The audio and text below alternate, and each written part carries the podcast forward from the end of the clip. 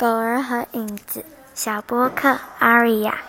狗儿嘴里咬着一块肉，想找个清凉安全的地方吃。经过河边时，低头瞧见河里也来了一只狗，它口中也咬着一块肉，看起来比自己这块要大上许多。汪汪！狗儿张开嘴巴，大声吠叫，想把对方的肉抢过来占为己有。没想到，它才一张嘴巴，嘴里的肉就掉进河里，被河水冲走了。狗儿恍然大悟，并后悔不已。原来那是他自己的倒影，根本没有另外一只狗。